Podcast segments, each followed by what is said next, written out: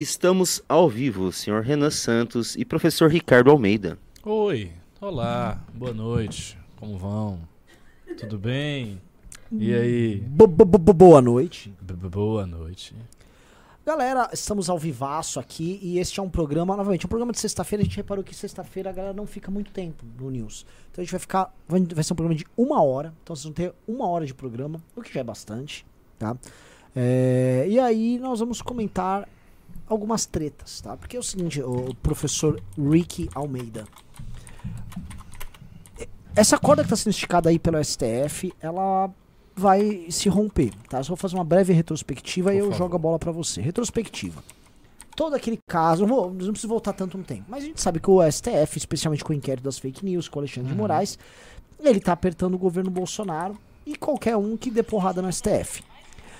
Nessa linha, o STF vem acumulando também muito poder. O STF virou uma espécie de poder que, ah, para isso, anda aquilo. Ah, não, parece aqui um não- poder moderador, como era do imperador na época do segundo reinado. Exatamente. Passou, passa, passou as eleições, ah, tá tendo essas manifestações. Elas no começo falavam de urna, agora elas só estão falando assim: faça alguma coisa, Forças Armadas. As Forças Armadas começaram a responder, não mais falando de urna e falando só do STF. Aí, não como resposta a isso, mas prosseguindo nesse tensionamento, o Alexandre de Moraes começou a a fazer os bloqueios nas contas bancárias de empresários e empresas que supostamente estariam participando dessa, desses atos, seja liberando motorista, seja financiando, tudo mais. Um dos casos, que é o caso da Rodobens, é o caso que virou meme na internet, porque os caras eles faziam leasing Sim. do caminhão. Então eles eram dono do caminhão porque aparece como propriedade, mas aquilo é um leasing, né? Ou seja, o Alexandre de Moraes, ele deu uma molecada ali e aí começou a apanhar. Começou a rolar agora nos últimos dois dias um regresso dos caminhoneiros para fazer bloqueio nas estradas. Então aquilo que estava parando voltou.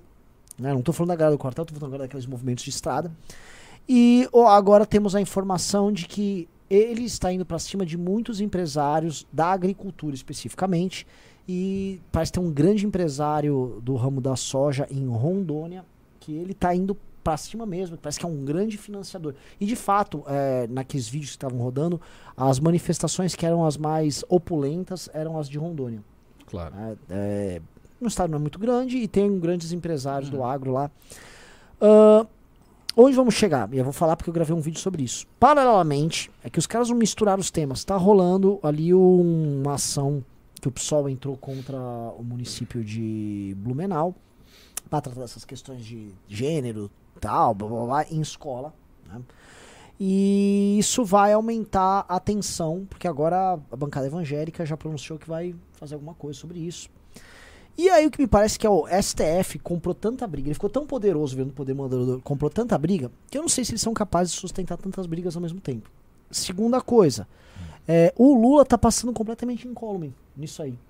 Essa briga ficou tão focada no STF que o Lula simplesmente nem é comentado por eles. O Lula, ele só é- hoje ele é atacado por agentes de mercado, jornalistas estão brigando, estão sendo cancelados por criticar ele, aí neo, a neo apoiadores do PT, vou dar um exemplo, os liberais que apoiaram o PT, que já foram descartados. eu já, já tô vendo. aí tão né? bravos, né? tão bravos. Então, é- e aí, Reclamando, se dizendo decepcionados. e aí eu acho que o, o pano de fundo das nossas tretas do Brasil, é, acho que vale a pena a gente comentar no programa, é, é esse.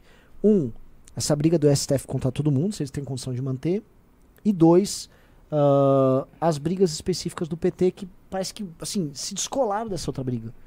As pessoas estão com medo do PT, elas vão pro, pra frente do quartel, elas estão lá pedindo pro STF, para as Forças Armadas fazerem uma coisa via de regra contra o STF. Fica uma briga, Forças Armadas, STF e gente na rua, nada a ver com o Lula. O Lula tá completamente ali a isso. Uma briga triangulada com o STF.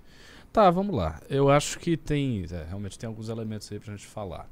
Eu vou começar pelo final, por essa ideia de que o Lula saiu das brigas e que ele tá numa posição incólume, uma posição nesse sentido confortável. Eu acho que isso é temporário. Assim, a gente nunca pode esquecer que nós estamos na fase de transição do governo. O PT não assumiu. né, o, o- o Lula não está efetivamente governando agora, ele está na transição.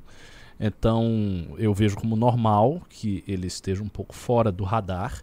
A partir do momento que o Lula efetivamente assume no próximo ano, aí muda muito. Aí tudo que ele fizer vai se tornar declaração midiática. Claro, a mídia pode, obviamente, tentar enfim, abafar as coisas, mas não acho que também vai abafar demais, não. Então as declarações dele vão começar a aparecer, os atos do governo vão começar a aparecer, as tentativas do governo de desconstituir certas reformas e passar outras reformas vão se tornar assunto de debate nacional. Então, por exemplo, o PT lança uma reforma tributária a seu gosto. Isso vai ser debate nacional, todo mundo vai conversar sobre isso, os jornalistas, o MBL, todo mundo vai analisar. E aí, a partir desse momento, uh, o PT e o Lula estarão no foco da confusão. Então, assim, é inevitável que o PT vá para os holofotes quando ele começar efetivamente a governar, coisa que não está acontecendo agora. A segunda coisa que, que eu diria sobre isso é: eu acho que o STF tem condição sim de manter essas brigas todas. Porque a gente tem que sempre imaginar o que impediria o STF de prosseguir na postura que ele está tendo. Para você ter um impedimento disso aí, você precisa ter um contra-ataque. Ou seja, o STF tem que perder algo. Ele tem que ser colocado de uma posição que hoje é muito forte para uma posição fragilizada. O que é que dá para fazer contra o STF? Vou falar assim. Uh, você tem a, a opção clássica do impeachment do ministro do STF, coisa que nunca aconteceu e que é muito difícil de ocorrer, porque isso envolveria ter que uh, gerar na parte do Senado e do parlamento em geral uh, o, esforço de uma, um avançar contra um tribunal superior, o que é muito complicado, porque todos esses caras geralmente estão uh, pendentes de alguma questão judicial que o STF, ou que está na mão do STF, ou que o STF pode influenciar. Então, é difícil imaginar que você consiga reunir esses caras para que eles efetivamente façam um impeachment de um ministro do STF, mesmo quando o ministro do STF exorbita das suas atribuições tradicionais. Então, essa possibilidade do impeachment do STF eu vejo como muito rara, muito difícil, nunca aconteceu para acontecer teria que ser uma coisa muito gigantesca, talvez até com maior força do que ocorreu contra Dilma, sendo que são vários é, é, ministros ali, e se um deles é impeachmentado, todos os outros, enfim, se juntam e, e, e, eles não vão parar de fazer o que eles fizeram porque um foi impeachmentado. Eles têm um, uma cultura corporativa muito forte, o judiciário como um todo, né? E o STF também, os tribunais superiores têm. Então não vejo isso como saída. A segunda coisa é aquilo que o Bolsonaro mencionou, que seria aumentar a quantidade de cadeiras no STF para tentar diluir o poder. Isso foi embora porque o Bolsonaro não é mais presidente. Então, essa segunda opção desapareceu. Aí imaginar o que, que seria uma terceira, uma terceira posição para você combater o STF. O que, que seria exatamente? Tentar deslegitimar o, eh, o trabalho jurídico do STF, mas apelando a qual instância? Se o STF é a última instância jurídica no Brasil? Apelando à ONU? Apelando ao quê? Não, existe uma instância supranacional superior que possa influenciar a soberania da Suprema Corte de um país. Isso simplesmente não existe. Você não tem essa instância. Então, a terceira opção é apelar a alguma coisa acima do STF. Não existe nada acima do STF em termos judiciais. Então, na prática, o que, que dá para fazer? Essa é a pergunta. O que, que dá para fazer? Eu não vejo nada. Nada. Na, na situação presente. O que eu vejo é o seguinte: eu acho que esses empresários podem tentar uma pressão através do lobby do agro, por exemplo, se tem tanta gente do agro que está sendo prejudicada ali, e daí a bancada do agro conversar com os ministros do STF, colocar as suas insatisfações na mesa e tentar via diálogo pressionar o STF para que ele deixe de atacar essas figuras. Isso dá para fazer, ou seja, tentar uma blindagem específica de caras muito grandes no agro que ainda são ligados ao Bolsonaro. Isso o pessoal do agro conseguiria fazer, mas mesmo assim através do diálogo. Porque eu não vejo o que, que a bancada do agro, ou o agro organizado do país, vai fazer contra o tribunal, efetivamente. Né? Ah, o dinheiro que, que corre no STF não é um dinheiro financiado por nenhuma organização privada, então eles não dependem de interesses setoriais, seja do agro, seja dos evangélicos, de qualquer contribuinte, enfim. Eles têm o dinheiro baseado todo em tributação, né, nas, na lógica da tributação brasileira. Ou seja, também não dá para tirar a grana do STF. Então, na prática, não dá para fazer nada com o STF. É, essa é a real. A gente vai ter que manter esse diálogo. E, na realidade, a única instituição que poderia fazer alguma coisa contra o STF é justamente as Forças Armadas. E é por isso, aliás, que as pessoas pedem tanto a intervenção das Forças Armadas. Porque elas imaginam o seguinte: olha, se você tem a Suprema Corte, a Suprema Corte é praticamente inatingível por meios democráticos. Então, o único meio de atingir a Suprema Corte é o meio não democrático. Qual é o meio demo não democrático? As Forças Armadas ameaçarem o STF e efetivamente tentarem fazer alguma coisa. Mas óbvio que isso, isso geraria uma. Se isso acontecesse, geraria uma crise monstruosa. Seria o primeiro passo de uma ditadura, enfim. Seria uma, uma coisa muito louca. Mas as Forças Armadas já fizeram, em alguns momentos do governo Bolsonaro, cartas Sim. e manifestações de, de repúdio ao que estava acontecendo no TSE e tal. Então, essas ameaças é, é, que eu acho que podem acontecer eventualmente no governo Lula.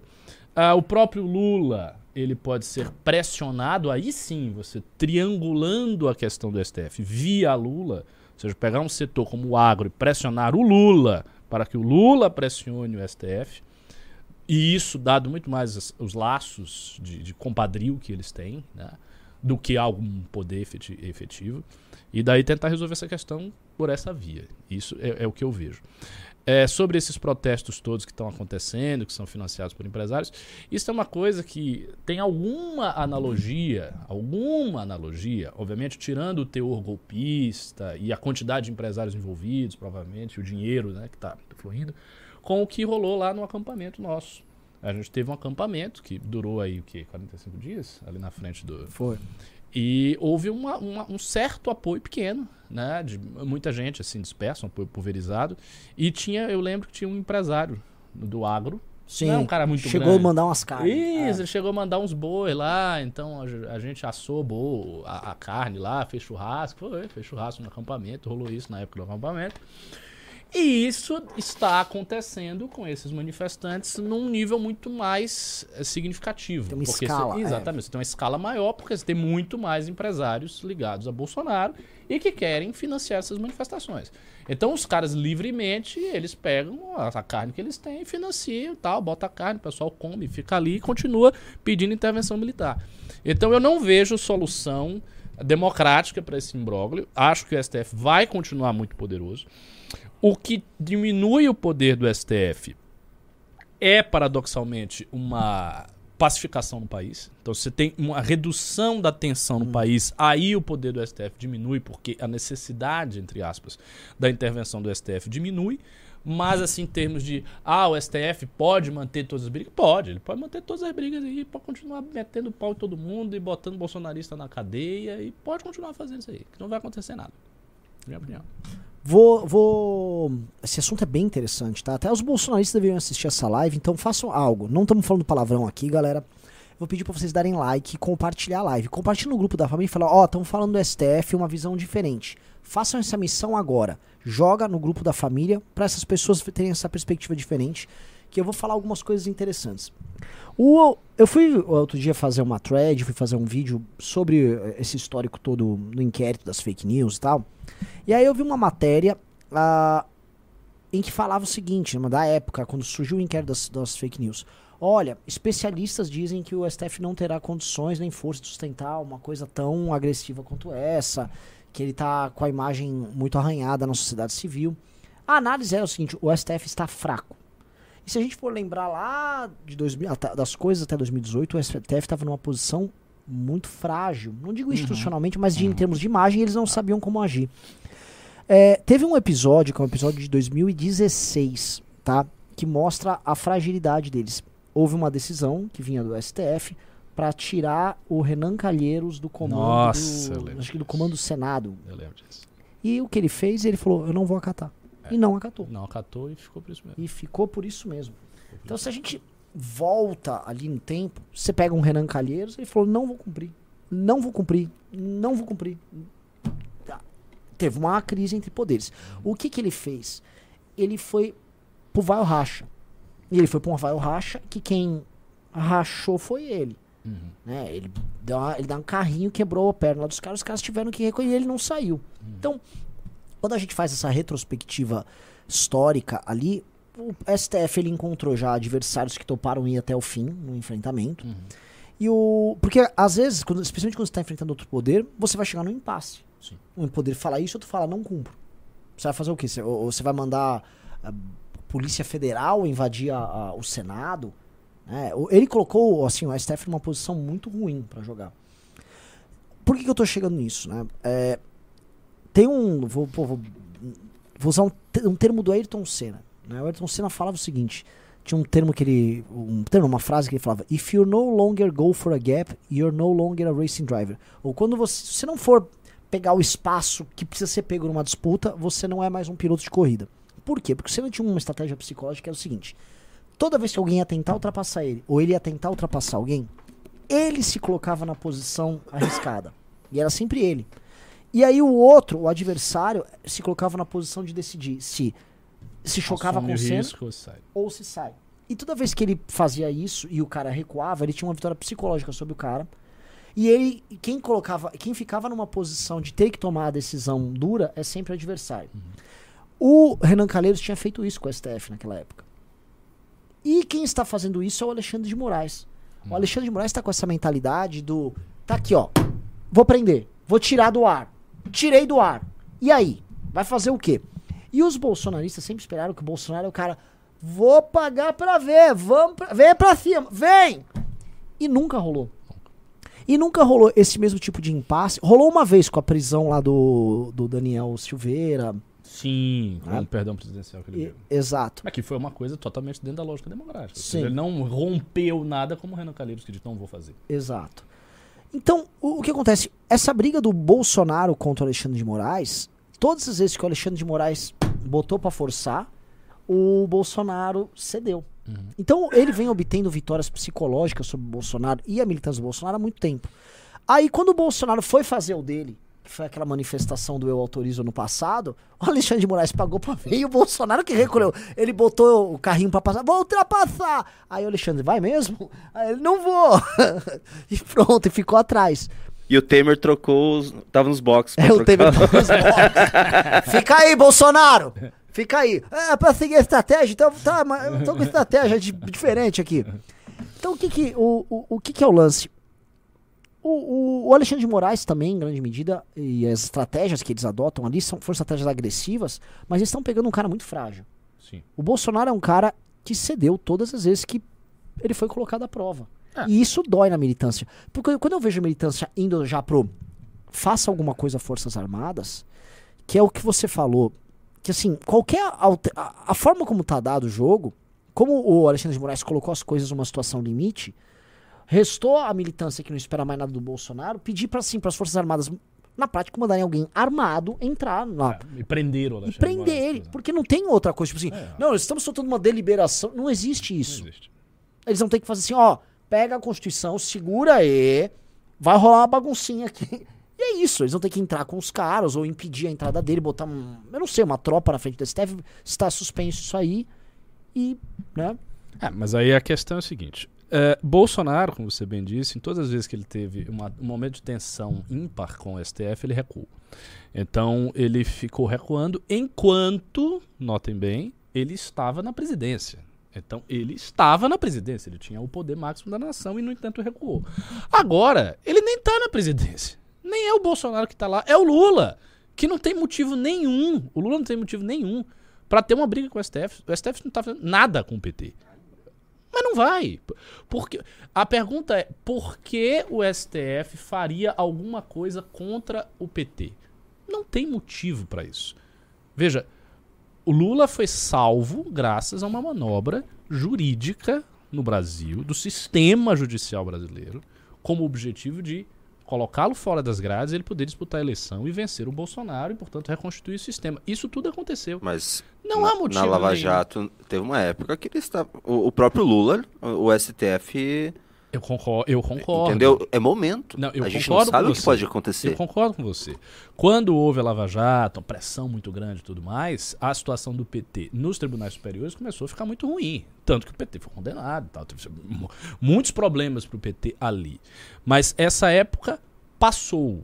O que se pode imaginar é, ah, mas um governo PT, isto vai voltar a acontecer? Acho muito improvável. Duas coisas que eu acho muito improváveis no governo PT. Primeiro, um processo de impeachment vitorioso, ou que tenha perspectiva de conseguir alguma coisa. Acho bem difícil. E segundo, uma operação similar à da Lava Jato, emparedando todo o sistema. Essas coisas são difíceis de acontecer porque elas já aconteceram. O sistema já se defendeu desses dois fatos. As pessoas já viram, já entenderam, já entenderam a lógica. Então elas criaram anticorpos. É como, sa- sabe, uma doença. O sistema estava doente, tinha duas doenças ali. Aí o sistema viu e criou um anticorpo e agora ele está resistente. Então isso não vai acontecer de novo. Mas o, o É MBL difícil. pode fazer uma variante. Pô, mas a gente que fez, por exemplo, nós que construímos o, o- o- processo de impeachment e tudo mais. E isso aconteceu num momento muito específico, numa queda gigante de popularidade. Havia um interesse grande do parlamento, das forças políticas, de operar Sim. aquela transição. Era votar. novidade Era também. novidade. Dá uma ligava. esperança pra galera, para de falar desgraça. Mas né, eu, eu falo a verdade. Eu não tô falando só de. Ve- Veja, pessoal, eu não tenho aqui a perspectiva que tá tudo perdido e nós vamos só eh, caminhar para o precipício. Eu não acho isso. Eu não sou um, desespera um desesperançoso ou um pessimista. Eu não sou pessimista. Eu acho, por exemplo, que o processo de crescimento orgânico do MBL tá funcionando bem. A gente está crescendo com consistência. Eu vejo muita esperança, sim, na candidatura do Danilo bombar, justamente porque o Bolsonaro, neste momento, ele está fora do jogo. Então, se a gente imaginar que o Bolsonaro vai enfraquecer, enfraquecer, enfraquecer, vai ter um, um vácuo de representação para essa massa de 58 milhões de eleitores. Esse vácuo pode ser ocupado com um cara, por um cara como Danilo. Então, tem muitas coisas boas.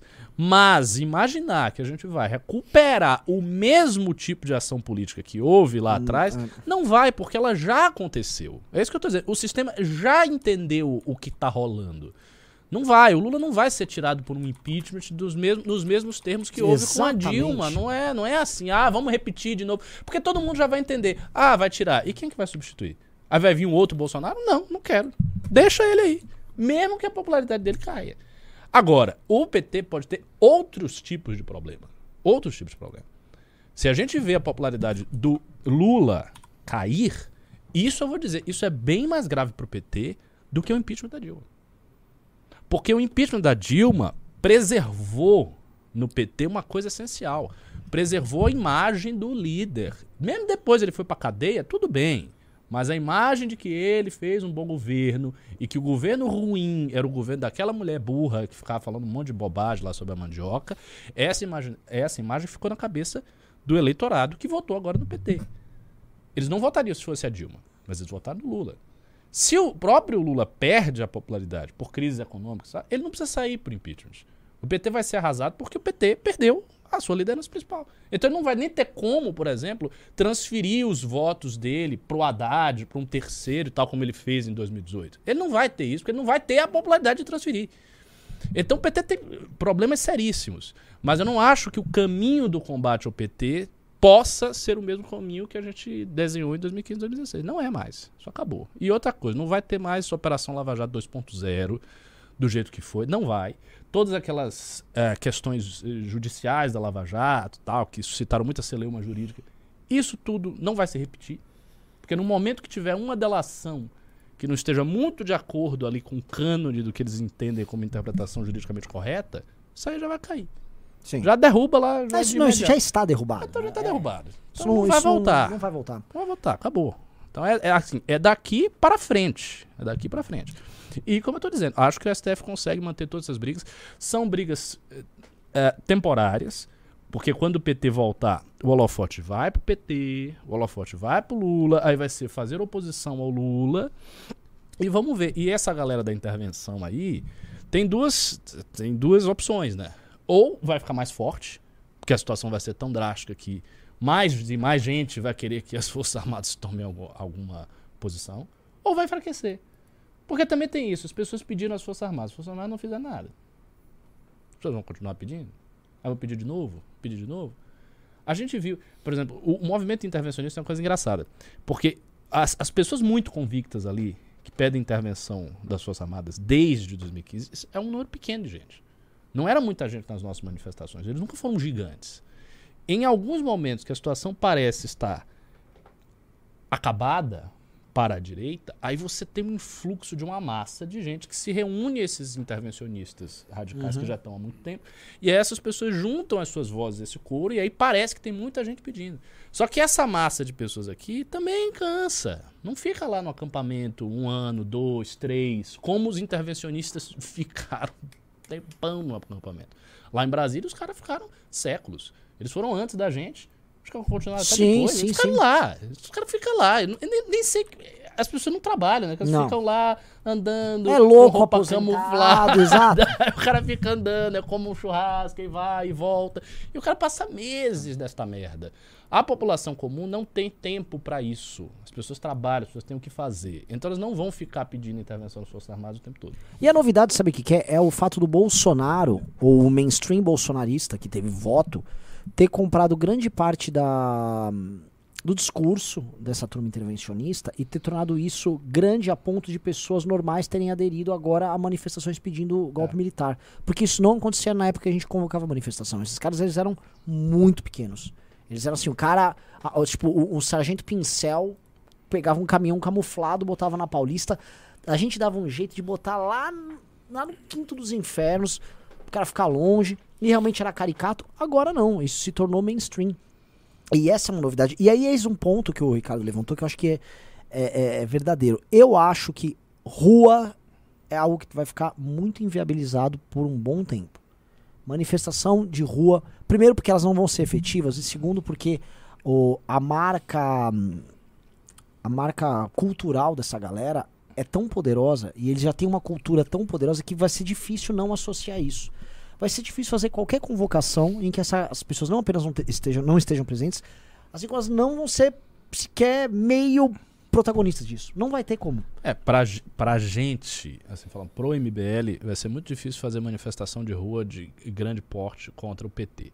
Sim. Porque tá na mão do bolsonarismo, essas manifestações têm um caráter de bota o Bolsonaro aí, é fraudado e tal, intervenção militar. Isso não vai passar. Eu acho que o próprio Bolsonaro pode convocar manifestações no próximo ano, começando com algum fato. Ou seja, rolou um fato jornalístico do PT que envolve crise ou corrupção, qualquer coisa desse tipo que a gente sabe que pode acontecer.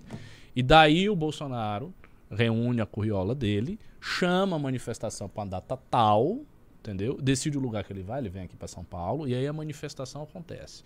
Em repúdio ao PT, eles podem até levantar a bandeira do impeachment. Eles podem até levantar. Impeachment contra o Lula, porque ele roubou, eh, qualquer coisa nesse sentido. E aí os caras podem fazer manifestação. E não acho que vai ser necessariamente pequena. Eu acho que seria uma manifestação contra o Lula no próximo ano, eu acho que ela seria robusta. Sim. A questão é que não dá pra, pra gente participar. Porque eles não iriam sequer deixar, mesmo que o MBL quisesse, não, eu quero muito entrar nessa manifestação, você não vai entrar. Os caras vão te expulsar na porrada. Essa é real. Se pegar, sei lá, o núcleo aí da Paraíba, aí tem uma manifestação em João Pessoa. O núcleo da Paraíba não vai entrar na manifestação bolsonarista. Sim. Porque quando você botar um trio lá bonitinho e botar a bandeira do MBL, vai ter um cara que vai chegar na sua bandeira, ele vai rasgar a sua bandeira. Ele vai pegar uma pedra e vai tirar na sua cara. É isso que vai acontecer. Real. Então você não vai conseguir entrar. A gente também não precisa mais. A gente precisa fazer o nosso caminho. e É, não, eu gente- sei, E lembrando eu sei, eu que. É, deixa, lembra- e eles vão. Imagina, eles vão ter que ficar respondendo, defendendo o cara que vai estar respondendo por crime, pode ser preso. É. Sabe? Apesar que, assim, a gente não pode também é, desprezar o potencial, que eu digo, potencial aglutinador e potencial de voto e de exposição de uma manifestação. Estar numa manifestação com um monte de gente é uma coisa boa. No sentido que você cresce um bocado, aquelas pessoas começam a te seguir. O MBL cresceu assim no início. Sim. Né?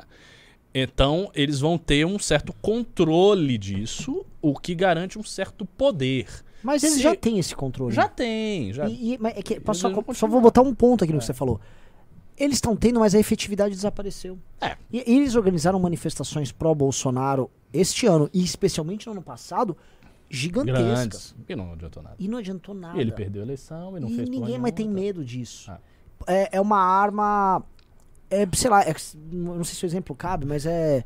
Quer dizer que o bolsonarismo É o não, não apenas acabou com as pautas, mas também com as armas que a gente tinha. Não, mas isso, claro. Mas é. O, o- é- é como se ter uma ogiva nuclear e não ter um míssil, sabe? O que, que adianta? Botou lá, tá, ok. Tá ok, e aí, o que você vai fazer com isso aí? Já, o, o, o cara, o deputado adversário, já sabe, essas pessoas aí não votam em mim. Eu não, eu não dou a mínima pra isso. É. Ah, que demonstração. Ninguém liga. E outra coisa, le- lembra que os deputados sempre tentam criar narrativas que também agradem eles. Eles falam, não, essas pessoas eram robôs no começo, né? Isso aí era robô. Agora não é robô. Ah, mas é só esses doidinhos do Bolsonaro, esses pelegos do Bolsonaro. Não, foi bastante gente, mas o cara fala, foi gente do Bolsonaro pagou. Isso, A pessoa vai- tira isso da cabeça. E eles, assim, passou a eleição. O Centrão sobreviveu, a esquerda aumentou de tamanho. Tá Não, o todo mundo o aí. Centrão Ah. aumentou, né? Sim. Ah, Não Então, sobreviveu. O, o o Centrão sistema venceu. político não tem medo desses caras Exatamente. mais. Exatamente, não tem. Então, a- a- essa arma aí é uma arma pouco efetiva. Por mais que. Ah, tem um milhão de pessoas vão estar. Se for um milhão de pessoas, com a galera intervencionista, com a Carla Zambelli pulando, com o Tom Abdu chorando, vai dar na mesma. Vai dar na mesma. E aí é uma, é uma arma manca. Só que o lance é assim: será que vai dar um milhão de pessoas? A partir do momento que a gente já percebe que é uma arma manca e que nada vai mudar? Uhum, uhum. É, talvez na primeira dê mais gente, aí já na segunda já seja mais fraca e tal. Mas também tem uma coisa, eles, eles fazem essas coisas de manifestação sem o intuito de darem algo. As manifestações do bolsonarismo, desde 2019, elas sempre foram muito instrumentalizadas. Sim. Uma coisa que a gente comentava nos news lá atrás de 2019 é que o Bolsonaro fazia manifestações com o objetivo de gerar uma cer- certa pressão e depois ele negociar Sim. nos bastidores. Isso aconteceu, não sei se na primeira ou na segunda. Ah, ele não, fez a não. manifestação Sim. de 2019. Aí no dia seguinte, Ele, ele encontrou foi- com o Maia, com isso, o Alcolumbre, com o Alcolumbre e com o Toffoli. Toffoli, pra negociar. Então o que, que ele fez? Ah, eu vou demonstrar minha popularidade, demonstrei aqui a popularidade, ninguém tá com medo de acontecer alguma coisa, mas viram, pô, o cara tem popularidade, agora eu vou sentar e vou negociar. Tô numa posição mais confortável para negociar porque eu demonstrei minha popularidade, demonstrei minha força. Então foi isso que Bolsonaro fez. Só que agora o cenário é outro. Por quê? Porque ele não é mais o presidente. Então ele não tem mais isso de vou demonstrar minha popularidade e daí vou negociar. Ele não tem o daí vou negociar.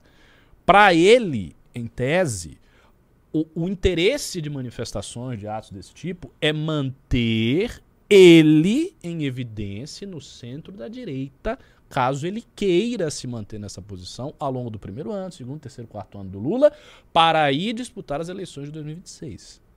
Isso pode ser um interesse real do Bolsonaro. Se ele não sair do jogo, se ele não desistir e tal, se ele se, se, se qui- quiser se manter como oposição, aí ele pode fazer manifestações para ele aparecer, para ficar todo mundo Bolsonaro, não está Bolsonaro. é." E aí ele vai levando isso, leva um ano, leva dois, e vai empurrando com a barriga, continua grande na direita e disputa a eleição em 26. É ruim pra gente. Porque enquanto o Bolsonaro estiver ocupando esse espaço, nós não vamos poder ocupar esse espaço. A Que é o mesmo precisa- espaço. A gente precisa fazer o nosso Ron DeSantis, né? É, mas também depende das pessoas, né? Vamos cair no caso americano? Bora! Antes, só vou falar um negócio aqui, ó. O que, que é o Clube MBL, galera? Primeiro que, assim, a gente tá muito feliz que vem sendo um sucesso.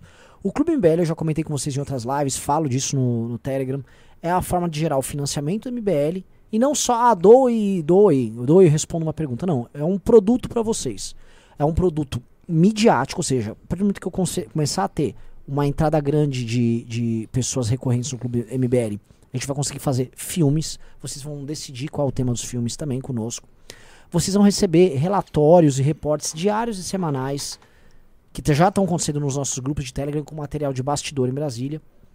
É, e assim, os relatórios são muito, muito bons, tá? Até pedir pro Juninho pegar com alguém ali o, um, um reporte, eu mostrar um pedaço aqui do reporte aqui para vocês.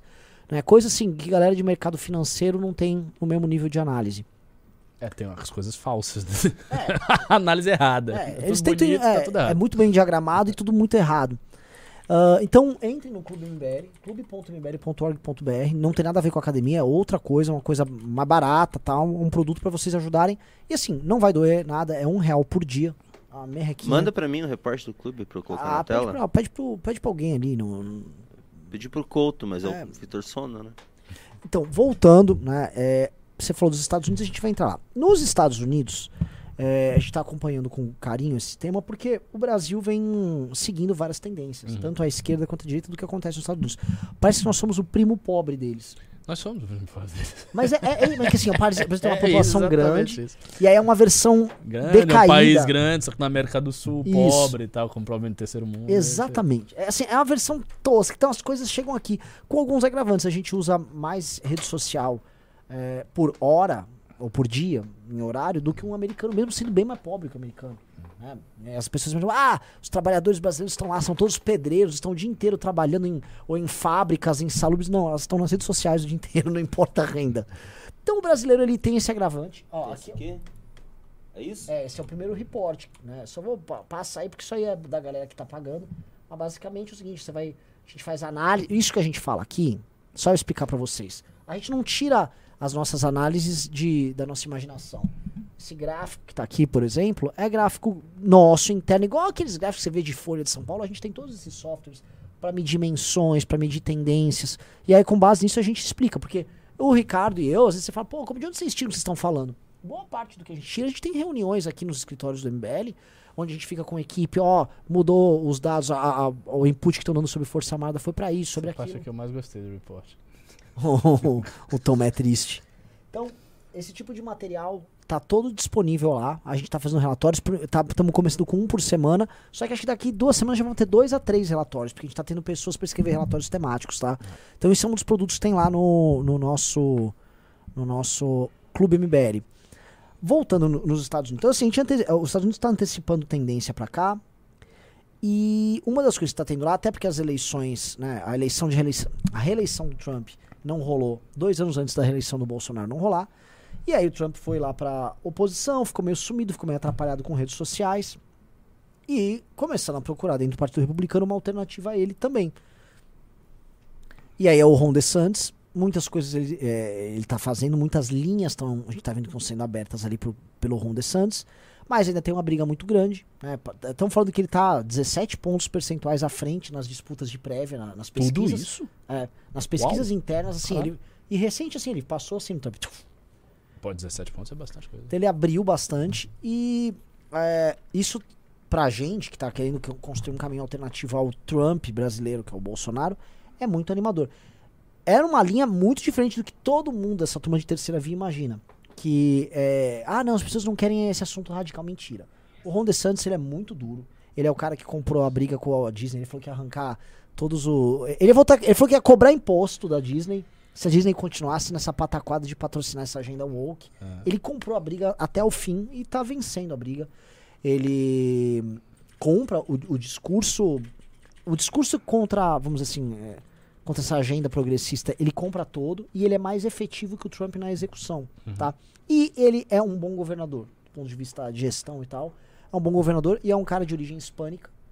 É, o que abre ali, né, todo um leque de vo- votos bem diferente do que o Trump tem. O Trump disse que vai pra cima, o Trump disse que tem coisas explosivas e que vai destruir o Ron DeSantis. Foi daquele estilo Trump. E o Trump, ele anteontem lançou a candidatura dele a presidente. Ele já se colocou no pleito. né? É, fazendo essa comparação com o que acontece aqui, me parece natural que um candidato que busque ocupar esse espaço deixado pelo Bolsonaro, ele não vai ser um Eduardo Leite Não. uma Tebet, esses caras. Ele vai ter que ser alguém que compra mesmo. É, todas as brigas. Como o Bolsonaro fez. Sim. E aí, tá, joga a bola pra você. E aí, o que, que você acha que cabe? Porque assim, a gente vê o Bolsonaro querendo monopolizar manifestações, eu acho que é natural que ele faça isso. É, Mas ele não consegue monopolizar o surgimento de alternativas. Não. Tá. Assim, e, so- e sobre isso de monopolizar manifestações, notem vocês que esse é um cenário que eu estou desenhando, considerando que o Bolsonaro queira ficar no páreo. Porque a gente sempre tem que levar em consideração que o impulso principal do Bolsonaro como agente público chama-se autoconservação. Ele é uma pessoa covarde, ele quer ficar bem, ele não quer ir para cadeia, ele não quer ter problemas graves demais sobre ele e sobre a família dele. Esse é o impulso básico dele. Ele fez isso durante todo o mandato, tudo que ele fez foi em função disso aí. Então ele quer se autoconservar. Se o PT jogar muito pesado contra ele, pode ser que ele nem consiga monopolizar é porra nenhuma. Ele, Ele só que suma. Se, se suma, tem que, tem Mas que aí não é, trabalhar, inte- ser mas aí não é interessante pro PT também. Porque é Então- interessante pro PT manter ele na direita, como líder da Aí direita. é que está. Se isso vai- ter que, essas coisas elas vão aparecer na medida que o processo histórico acontece. É óbvio que se a esquerda olha um candidato muito mais difícil de atacar, né? um candidato assim, muito mais antifrágil, vamos falar assim, do que o Bolsonaro, crescendo muito e há um limbo entre Bolsonaro e esse cara, muito provavelmente o PT re- recuaria as suas forças contra o bolsonarismo e deixaria o Bolsonaro para o Bolsonaro ocupar um espaço. Mas essa é uma análise estratégica complexa que exige já que os atores estejam funcionando, ou seja, que a campanha do, a pré-campanha do Danilo já esteja funcionando, que ele tenha ro- rodando tudo, gente pra caralho, aí já aparece, Palavrão, oh, desculpa, muita gente, aí já aparece nas pesquisas. Muito engraçado você me Eu fazendo isso. Aí aparece, é, aí aparece nas pesquisas. Se isso acontecer, eles podem se reposicionar desse jeito. É, resta saber se o Bolsonaro vai estar na linha de frente no início do governo. O Bolsonaro está quieto agora. O que ele está fazendo? Nada. Ele deu alguma declaração recente? Nada. Nada. O Nada. cara, Assim, o cara sumiu. Nada. Foi ele tá ridículo hoje. Hoje, eu até mandei no Ah. grupo o nosso vídeo. O cara que foi lá falar com os manifestantes foi o Braga Neto. Então. Uma coisa muito tá- feia. ele Está tá tudo assim, bem, está tá tudo bem com- o presidente. Oh, que coisa Aí falaram que ele humilhante. tá com negócio de erisipela e tal. É, A doença. Estão inventando do. é, é, Tão já voltar, a Bia aqui se negou, falou isso que, que era mentira. Só que pra mim é muito confortável o Bolsonaro ficar nessa história que tá É, doente. tá doente nada. mal. Tá normal e tá se escondendo. Lógico, volto a dizer, nós estamos na fase de transição. Pode ser que quando o Lula bote a cara dele e comece a governar efetivamente, o Bolsonaro apareça. Isso pode acontecer. Né? E aí a gente vai ter que ver o que, que vai rolar nesse sentido. Sobre o, a- o cenário americano, cara, eu acho que dá para reproduzir isso aqui no Brasil, sim. É, com as devidas diferenças, a gente não tem um partido com o Partido Republicano, mas isso não altera nada. O negócio é o seguinte: quando a gente falava muito da terceira via, nós já falávamos, desde o princípio, que o discurso da tal da terceira via tinha que ser um discurso forte. Seja um discurso forte contra o Lula e contra o Bolsonaro, muito forte, muito agressivo, e que esse discurso que realmente traria essas pessoas. Isso não ocorreu. Ninguém teve esse discurso, a terceira via toda morreu e tal. Mas a análise continua valendo. É um discurso forte contra o Lula e o Bolsonaro. Antes era um discurso forte contra o Lula e o Bolsonaro, com o Bolsonaro no poder. Agora é um discurso forte contra o Lula e o Bolsonaro, com o Lula no poder. E com o Bolsonaro como alternativa. É isso. O discurso da terceira via já é esse. É, é óbvio que é assim. Tem que ser o seguinte: é esse cara é ladrão e esse outro cara é um, um- um idiota, um imbecil que destruiu o país, um traidor. Um é ladrão e outro é traidor.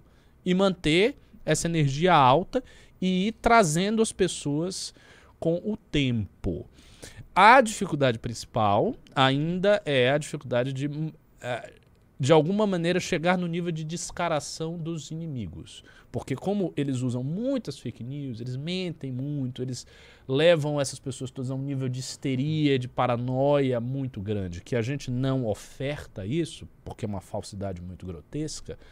Muita gente prefere a maluquice, né? Porque a maluquice dá a essas pessoas um, um senso de, de, de fanatismo e de urgência nas coisas que a normalidade não dá.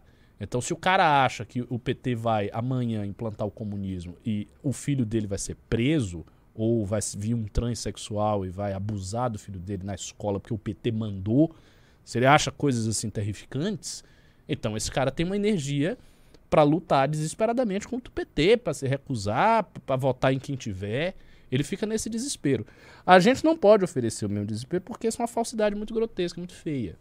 Então, nós temos uma tarefa talvez mais difícil aí, que é a tarefa de educar as pessoas, para tirá-las da loucura e jogá-las na normalidade.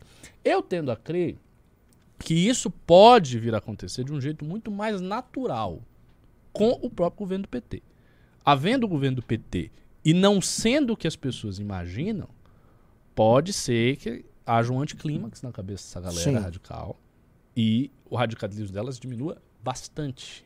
A suscetibilidade delas a acreditar em fake news e em diagnósticos muito exagerados pode diminuir muito. E daí ela pode olhar, ela pode fazer assim, ela está olhando o diagnóstico da loucura. Aí ela pode olhar o outro diagnóstico, que é um diagnóstico mais razoável, o nosso. Aí ela, não, é por aqui, eu fui enganado, esses caras estavam dizendo que era aqui. Não, esse não, é aqui. E daí você tem as pessoas voltando para a normalidade. Isso pode vir a acontecer, cara. Não podemos nunca nos esquecer que quando as pessoas começaram a falar desse negócio de comunismo e bababá, essa coisa toda, a gente estava numa crise econômica muito gigantesca. O governo do PT já tinha acabado, do, do PT, o governo do Lula já tinha acabado. Então se criou a ideia de combater o comunismo quando o comunismo já está saindo do jogo. Então dava para imaginar que, ah, se Dilma continuasse, ela jogaria a gente na Venezu numa situação de venezuelização, e as pessoas falaram essas coisas. Isso não aconteceu. Dilma caiu e tal, e aí prosseguiu. Se Lula volta, passa um, dois anos, as pessoas não veem isso, talvez elas desistam desse diagnóstico excessivo e olhem diagnósticos mais razoáveis. E daí eles, elas chegam para o MBL. Perfeito. É uma possibilidade. Ah, Aí, isso não é esperançoso? Por que, que a Bastante, galera tá triste? Bastante, Isso e é em cima de trabalho esperançoso, pô. sólido isso. Agora é o seguinte, vamos pro ler os pimbas, porque gente, o programa se encerra hoje às 8. Programa curtinho. Eu, não, eu vou passar o pimba pra vocês, que o pessoal tá bravo que eu fico interrompendo, eles não querem ouvir a minha voz. Ah, pá, eu não. vou passar Ah, pra vocês. Você não vou pode mais ler. interromper sim. Você é o favorito da galera. Vocês ficam, ó, vocês aí do chat, vocês ficam fazendo esse negócio, fulano de tal saiu vou do fazer que nem o Constantino. Eu vou- Vocês estão há um mês fazendo esse negócio, qual é a graça Eu disso? vou pedir pro Draxus banir quem tá reclamando. É. Vamos lá. A Aline Farias Lisboa mandou 20 reais. Com o extremismo da cultura woke, vocês veem uma saída de atrair pessoas que estão na esquerda por não concordar com isso? Ela Esquerda. continua. Eu falei que ela continua, mas ela não mandou a continuação. Ela só mandou isso. Cara, existe uma esquerda, vamos lá. Existe uma esquerda pequena que Bem faz marginal. críticas à questão identitária. Parte dessa esquerda é nacionalista, tem- então tem essa galera mais nacionalista, de esquerda, que faz algumas críticas a isso. E parte dessa galera é uma galera arrependida e chateada com o PT, porque na prática foi posta para trás pelo PT e ficou com ressentimento e daí veio com essas críticas. Mas isso assim, isso é uma galera muito reduzida pequena. Pode ser que algumas pessoas se interessem por a gente, sim. A esquerda nacionalista se interessa pelo novo discurso do MBL, pelo livro amarelo. É possível. Eu vou tentar colocar um vídeo aqui rapi é rapidinho. Mas assim, a gente não vai precisar fazer muitos acenos, não. Nem, é, é desgastante e é perda de tempo. Coloquem o fone aí. Eu vou tentar colocar um vídeo que eu não Mas, tinha assim, ler o preparado antes. é É, calma, tem pouco pimba. Tem pouco, vai dar tempo. Eu acho que é isso aqui que eu tenho que colocar pra funcionar. Eu tenho que desmutar isso aqui. Ver se vocês conseguem ouvir. Aí, não é aqui. Caramba. Foi pra aba errada. Opa, não. Pera aí, que tá interessante. Ou foi o Riso que mandou? Esse aqui. Ué, mas isso é vídeo nosso? agora. Pera aí. Não vai ficar me vendo assim no vídeo, não. Pera aí, deixa eu aumentar o volume agora. Ah, parece que Deixa eu eu tenho ver. mais cabelo. Eu não tô conseguindo ver ali, Renan. Só vai um pouquinho pro lado. Aí. Assim, vamos ver. Pera aí, não saiu o som. Puta, esse vídeo é muito bom. É de uma fala tua agora, Nilson. Pera, pera, pera. Porra, demora pra ver esse negócio. é Aí que tem uma fala que eu acabei de É falar. uma piada interna, provavelmente, aí. Não, não vou conseguir. Eu não tinha preparado, era muito bom. Então pronto, vamos lá, vamos lá. Vamos, Pronto. Foi mal, galera. Eu tentei. É, Não, um vídeo bom. Uma fala que você fez um. Um. Um ato falho hoje. Foi, foi engraçado. Eu? É. Sério? Sim. Nossa, ne- nem Deixa eu ver, eu tô com o vídeo aqui, vamos ver, vamos ver. Vai, ó, é, olha aí, olha aí. Tem duas, tem duas opções, né? Ou vai ficar mais forte, ou vai enfraquecer.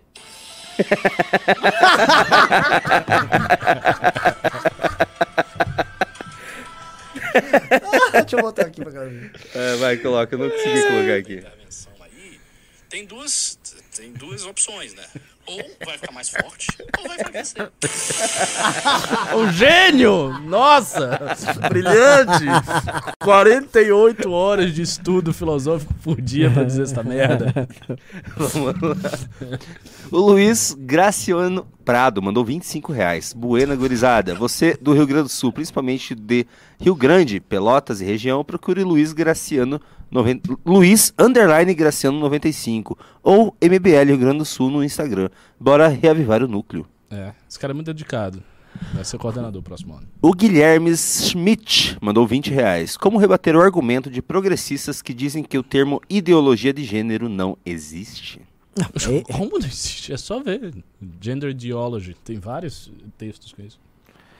Ok. O Até porque eles, são, eles mesmos dizem que a ideia de que as coisas são binárias é uma ideologia. O Felipe Mendes mandou 450 pesos argentinos. Galera, o formulário do Clube MBL só aceita celular do Brasil e sem o número não me deixa seguir. Já falei uma vez pro Arthur que o golpe na, o golpe na Amazon não deu chover daqui da Argentina. Você vai mandar uma mensagem pra Faustino RN. Faustino RN, tudo junto, no Instagram e ele resolve pra você. O Felipe Machado mandou dois pila, valeu Felipe. O Luiz mandou cincão. Fala lindos, Luiz Amâncio aqui. Renan, por favor, me responda no zap. Me formei, graças a Deus. Congresso esse ano foi inferior ao ano passado. Amo vocês. Sério? Você achou? Eu achei melhor. Eu na achei verdade. melhor, em todos os sentidos. O Vitor mandou 20 reais. A única forma de combater o STF é com algo que não temos, um poder de bastidor desconhecido pelos meros mortais.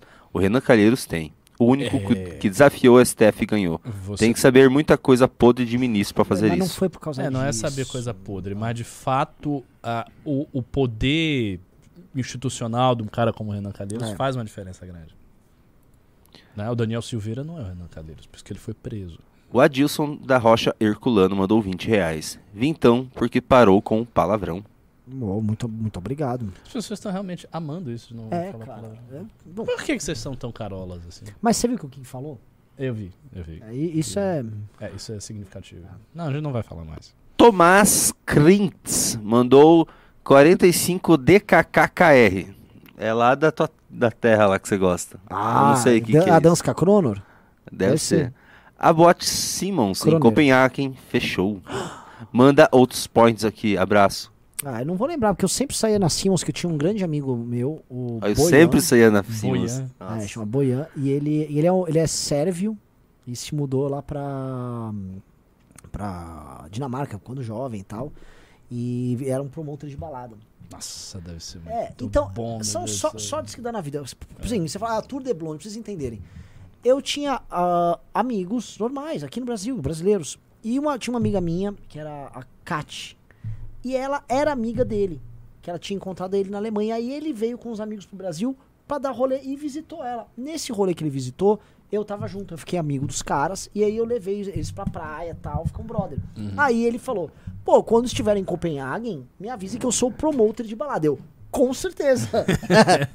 e aí eu fui lá, fiquei mó brother do Boian, ficamos na casa dele. E, mano, ele, tipo, era promoter no Simmons, e a Simmons era uma baita de uma balada lá. Eu, eu vou, vou todo dia no Simmons. E era maravilhoso. Ok. Deixa eu só ver qual que é o próximo. Corte a origem do Tour de Blonde.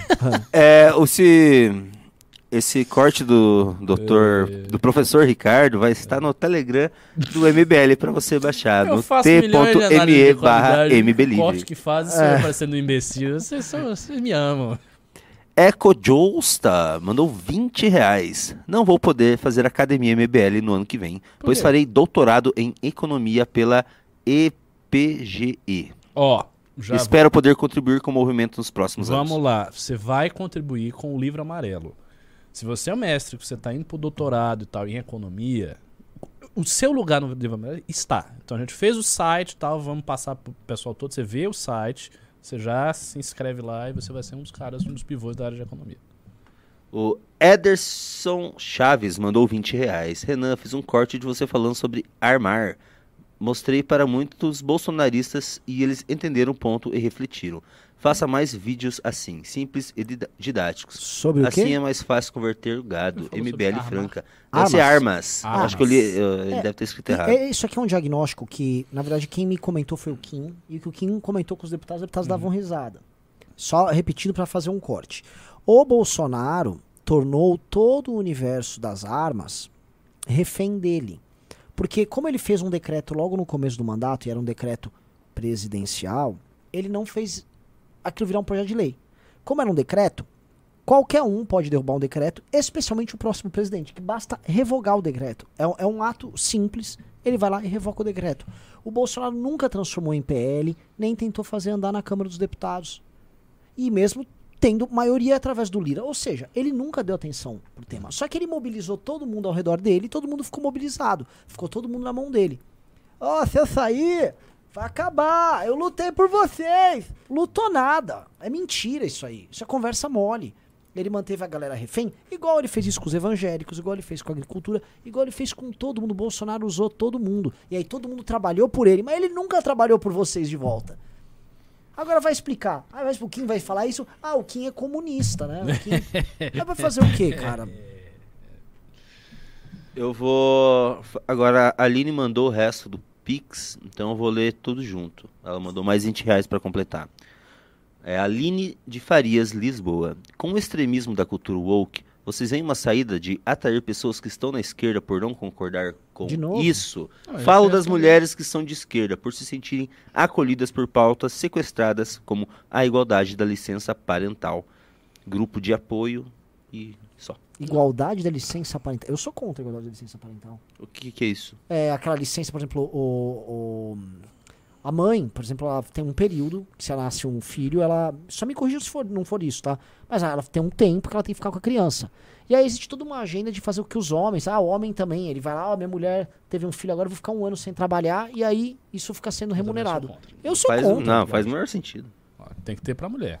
Pro homem tem que se, se Ah, você tiver acha que tem que é ter? muito reduzido. Não, acho que não, Eu tá louco? É, Que eu, eu também acho Nossa, que não. Aí dá um exemplo, ah, mas cinco na dias, Suécia é é- assim. já é cinco dias, já. Vocês estão Cinco, na Suécia, velho. cinco dias é bom já. Nossa, quando, quando nasceu meu filho, fiquei cinco dias em casa. falei, Nossa, que felicidade. É, mas, mas sobre isso, eu acho que é, é- é- é ver pautas sociais. O MBL tem que ver essa questão das pautas sociais. Acho que isso vai aumentar muito com a presença da senhora Amanda Vettorazzo, que ela é uma pessoa interessada genuinamente nisso, é uma pessoa muito humana. E eu acho que quando ela estiver na Lesp, com certeza ela vai estar. Ela vai começar a fazer projetos e vai querer fazer coisas com a militância relacionadas a isso. Ela já está com várias ideias sobre isso. Perguntaram se eu sou pai. Sou um pai de um casal. O Ederson Chaves mandou cinco reais. Ah, um cara botou Pessoal, aqui. mas- Dedê... deixa, deixa eu responder um cara aqui, ó. O Renato falou o seguinte aqui, ó. Eu sou pai e tenho o direito de acompanhar o crescimento do meu filho. Tudo bem. Então, agora você acha que é, o teu empregador tem que pagar por isso? Ah, Pelo amor de Deus, né? Assim, estamos gerando agora uma. Pô, se filia a força sindical e vai lutar por isso também. Aí depois não reclama se você for trocado por alguém. É. Ederson Chaves mandou cincão. Pessoal do DDD 16 vem para o MBL Franca. O Adilson da Rocha Herculano mandou 20 reais. Ricardo, não falar palavrão é para eu poder ouvir na sala sem constranger filha e esposa. E para vocês é bom para conquistar outras pessoas fora da bolha. Ele fala um palavrão. Tudo bem, eu, tô, eu tô convicto disso. Ok, ah, então. É. Acabou. Ó, aí a Maria Cristina falou: vocês deveriam ver como é na Dinamarca e na Noruega. Licença para um ou outro. Eu, eu definitivamente não vou querer ver nada, tirando os assuntos que eu gosto, advindo dos países. Foi ótimo, eufemismo. Os assuntos que que eu eu, gosto. gosto. São, assuntos, teses filosóficas na Dinamarca. A, a- questão odínica lá. Temos que eu gosto Você dos viu- vikings, a expansão do. Você viu o que, que o Renan falou, Ricardo, na última live? Que, que, inclusive a gente tem que se desculpar com o público, a gente falou que ia ter news e não teve news depois da live, né? É, mas assim, não foi acontece. culpa minha. É, É, o, o Renan falou que se- ele não trocaria tudo que ele viveu pelo mandato do Arthur de novo. Ele É. não descancelaria o cancelamento do Arthur. Pelo que ele viveu? Claro que não. Se eu tivesse vivido isso, tá melhor. Tu que que se? Eu não- Dane-se não o fui eu que Arthur. mandei, Não fui eu que mandei o Ah, áudio. Sim, mas foi engraçado, mas foi engraçado. é, e tá viralizando, tá indo bem esse Tá, tá corte. viralizando esse corte. E o, o- Mas assim, a gente ficar se inspirando em coisas da. A Escandinávia tá num nível tão distante, Tão distante. tão distante, assim, que a gente ficar se inspirando em coisas. E é tão, assim, é tão, é tão bobo. A gente tem que olhar o Vietnã, sabe? Tem que olhar a Nigéria, a gente tem que olhar Índia. Mas ninguém quer, né? É. Aí ninguém quer. Ninguém quer. As Ninguém- pessoas querem. Não, não, porque na, na Suécia, na, na Dinamarca, nos países escandinavos, onde você tem o welfare state. E aí as pessoas veem. São países pequenininhos, ultra ricos, com uma população ultra educada. Cara, que é o contrário do Brasil. O Brasil é um país grande, com uma população enorme, mal educada, educação caindo aos pedaços, infraestrutura é um, é um lixo. E é isso, cara. Cara, assim, só lembrando, assim, a, a gente fez, dão esses exemplos de países escandinavos. São 9 milhões de habitantes que tem na Suécia. É nada. Isso aí, assim, é, é menor que São Paulo capital. Só que é um. Com grandes marcas como Spotify. O Spotify é sueco. A Volvo. Atlas. é, a Saab, que faz avião de guerra. A gente tá falando de, de super marcas e eu ainda tô esquecendo de outras, porque vocês não podem me listar aqui inúmeras marcas suecas. Isso fora o, com- o comércio nacional, que não tem. Que Sim. E fora de que são o terceiro maior produtor de música pop do mundo. você diz. Hello, assim, as pessoas podem ah, tirar uma licença remunerada de 10 anos, que a, só a produtividade do que é gerado lá já sustenta. Só o contrato de venda que eles fizeram dos aviões lá da Saab pro Brasil são zilhões, zilhões, por um contrato com um, avi com um avião lá deles. E aí, entendeu? Pelo amor de Deus, gente, não dá pra ficar comparando. O Lucas Silvestre Ó, da botaram Silva. aqui, ó, a Logitech A Ericsson, que a Ericsson nem sei se ainda existe. A Scania que. A Scania também conta, a, a- a sede deles é lá, foi comprada pela Volks. Ô, deixa eu ler o pimpo pra, pra gente. A gente tem que sair. Lucas Silvestre da Silva mandou 20 reais. Fala pessoal, sou mestre em economia e Pausa. gostaria de É poder Ikea. ajudar Essa nessa. já foi. A IKEA é sueca, Não, a IKEA, a É IKEA. o mestre de economia que disse que vai fazer um doutorado e tal. Fala pessoal, sou mestre em economia e gostaria de poder ajudar nessa área. O livro amarelo é pra quando? Ah, é outra pessoa. o. Então, vamos lá. O Livro Amarelo é um projeto de longa duração. A gente vai levar uns dois anos até terminar. Só que tem um projeto grande de pesquisa, de formar os grupos, de ter o material escrito, desse material ser submetido à crítica, enfim. É, a gente já tem o desenho do site que vai cadastrar as pessoas. Quando o site estiver funcionando, vocês devem se cadastrar. Nós vamos olhar o quê? Olhar currículo, titulação, experiência profissional, tempo que você pode destinar à atividade da pesquisa. É isso. O Luiz mandou dois reais e o Rock 10 mandou cincão e falou: O que vocês acham da cultura woke? Eu chamo de marxismo cultural. Qual a dificuldade em admitir que o Olavo tinha razão no avanço da agenda identitária? Olha só, o Olavo tinha razão em relação a muitas coisas da agenda identitária, sim, com certeza. O problema é que ele fazia uma ligação muito direta entre as teses da escola de Frankfurt, que ele basicamente não apresentava as teses, ele só dizia que a escola de Frankfurt tinha trocado o combate ao capitalismo pelo combate à civilização ocidental. O que já, o que já é uma coisa muito discutível, porque se você vai lá em Adorno, em Horkheimer, em Marcuse, eles têm uma grande defesa, na realidade, do legado burguês da civilização ocidental. Eles fazem análises de romances, de peças de teatro, de obras filosóficas do período burguês que vai do século XVIII até o final do século XIX, inclusive para mostrar as energias utópicas que existiam nesta época. Então, é- essa maneira do Olavo colocar já é uma maneira tanto quanto in- inexata. E daí ele faz um salto muito grande entre essas teses, que são teses muito complexas, e o que acontece na ponta em termos de costume, deixando de fora muitos outros fatores essenciais, como, por exemplo, a adaptabilidade do próprio capitalismo a todas estas agendas. Tanto que essas agendas são aí colocadas na prática por grandes conglomerados empresariais, pela ONU, por essas forças que não são forças marxistas, que não são forças comunistas, que são forças do capitalismo ocidental avançado. Deu uma É, resposta mais o Acéfalo. mas- Não, The Closing mandou 50 reais e falou: Renan, Cristiania funcionária aqui? Não, não, assim, a gente já tem Cristiania no Brasil. São vários pontos no Rio de Janeiro que são Ah, realmente. funcionaria. Nossa, eu li funcionária. É, funcionaria aqui. Cristiania é um lugar onde a polícia não burro. entra é, ao consumo de drogas e há um exercício de uma comunidade anarquista. Porém, ela é feita por, por dinamarqueses muito pacíficos que querem ficar construindo casinhas engraçadas, fazem o próprio sistema de esgoto e aí ficam tocando jazz no meio da rua, vestido de É que nem a galera que usa droga aqui e a polícia não entra é igualzinho. Exato. É tipo, a gente tem uma cristiana em São Paulo que chama-se Cracolândia. Entendeu? Mas a gente tem lá no Rio, lá. Tem várias, cara. Tem no várias... Rio é bem grande a bem grande. É uma Na- na comunidade gigante. É quase, o Rio é quase todo a Cristiane. Exato! A gente tem até um Cristo Redentor. Entendeu? Mas né, é Ua- só um pouquinho diferente. O Acéfalo mandou cincão e falou: o Beni, o Beni Barbosa não gadeou. Em 2019, quando ele criticou as medidas do Bolsonaro, ele foi enterrado pela militância. Por isso tá na dele. E cedeu. É isso. É. Ah, mas ele fica batendo. vai lá no Twitter, vejam ele. Ele tá sempre defendendo o É. Bolsonaro e batendo em adversários do Bolsonaro. Ele, eu- que eu me lembro, ele não atacou a gente, tá, o Benê? Agora, né? Não, não, acho que nos, Não- nos- Nunca. Ele nunca nos atacou, Ele nunca porque a atacou a relação gente. com ele sempre foi muito boa. Ele sempre foi convidado nos congressos do MBL, a gente sempre deu Verdade. espaço pra ele. O, o- eu não tenho nenhuma, nenhum problema, porque não é um cara que eu me lembro que nos tem, tenha nos atacado, mas. é, o lance é. Se liberte, né? Mas também, enfim, já passou tanto tempo. O Ederson Chaves mandou 5 reais. Sou engenheiro de custos e orçamento e pode contar comigo para o livro amarelo. Pronto. Maravilhoso. O Luiz, ó, Luiz, eu nunca leio é, pimbas de 2 reais. Normalmente eu leio acima de 20, mas hoje, como tava tranquilo, eu tô lendo menos, mas de 2 eu nunca li. eu Só... Mas tá tranquilo pra gente sair. Mas eu vou né, ler o teu porque você É. tá insistindo bastante. O Luiz mandou dois reais e falou: gente, abraço pro Tigres. Esqueci, MBL Jabuca Best. Boa. Beleza. E com É isso, isso aí, encerramos encerramos. o programa, galera. É isso aí. Bom fim de semana a todo mundo. Fomos. abraço. Tchau.